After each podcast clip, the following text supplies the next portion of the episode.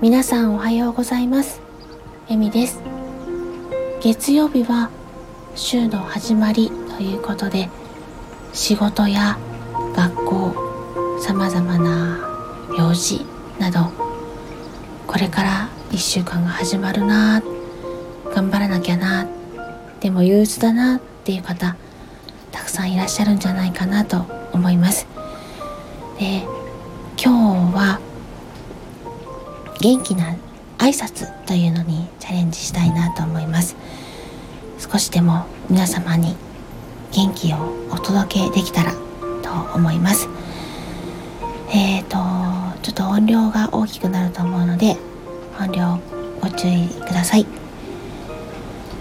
できるかな？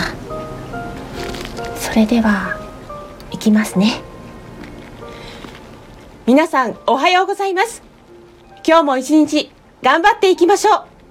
では、いってらっしゃい。